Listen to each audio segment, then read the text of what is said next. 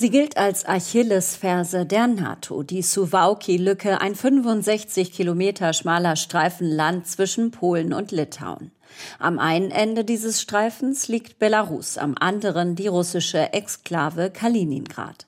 Ein russischer Angriff könnte das ganze Baltikum abschneiden. Seit Beginn des Kriegs in der Ukraine wächst die Angst in den baltischen Staaten, man könne als nächstes dran sein. Das betonte der litauische Außenminister Gabrielius Landsbergis zuletzt Anfang der Woche in Brüssel. Russians are they, they are going all in to destroy Ukraine. Die Russen sind all in. Sie werden die Ukraine zerstören und wer weiß was noch. Wir können jetzt keine halben Sachen machen. Wir dürfen nicht zögern. Das wissen die nordischen und baltischen Staaten. Das wissen die Länder der Ostflanke, die, die selbst direkt bedroht sind. Wenn die Ukraine fällt, ist jedem klar, dass wir die Nächsten sind. Putin hört nicht auf. Er kann nicht aufhören. We will be next. Putin has no intention to stop. He won't be able to stop. In Litauen bereiten sie sich deshalb auf den Kriegsfall vor. Mehr als 3300 Schutzräume sind in den vergangenen eineinhalb Jahren entstanden, in U-Bahnen etwa oder Schulen. Doch es sind noch nicht genug, sagte Innenministerin Agne Bilotaite. Wir machen noch weiter, die Liste ist nicht fertig. Die Notunterkünfte, die wir jetzt haben, können vorübergehend mehr als 900.000 Menschen Schutz bieten. Das entspricht fast einem Drittel der Einwohner unseres Landes. Landes.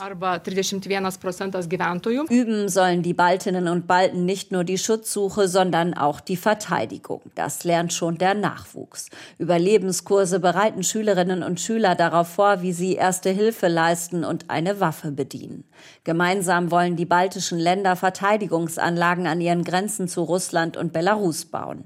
Ab 2025 soll ein System aus Bunkern und Verteidigungslinien entstehen.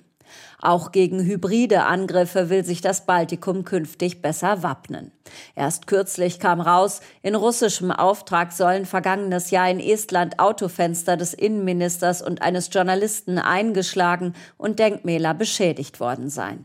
Regierungschefin Kaya Kallas dazu in den Tagesthemen. Diese Dinge passieren mitten in unseren Gesellschaften. Wir machen sie öffentlich, damit andere Länder diese Muster auch erkennen können. Russland ist sehr gut darin, Chaos und Gräben innerhalb unserer Gesellschaften zu schaffen. Die Estin steht für eine harte Kante gegen Russland und gilt als eine der engagiertesten Unterstützerinnen der Ukraine. Kürzlich tauchte ihr Name auf einer Fahndungsliste Moskaus auf. Sie lasse sich von Putin aber nicht einschüchtern, betonte Callas in den Tagesthemen. Er will, dass wir Angst haben, aber damit würden wir ihm geben, was er will. Deshalb sollten wir keine Angst haben. Für die Menschen, die entlang des Suwałki-Korridors leben, ist das leichter gesagt als getan. Nach zwei Jahren Krieg ist kein Ende in Sicht.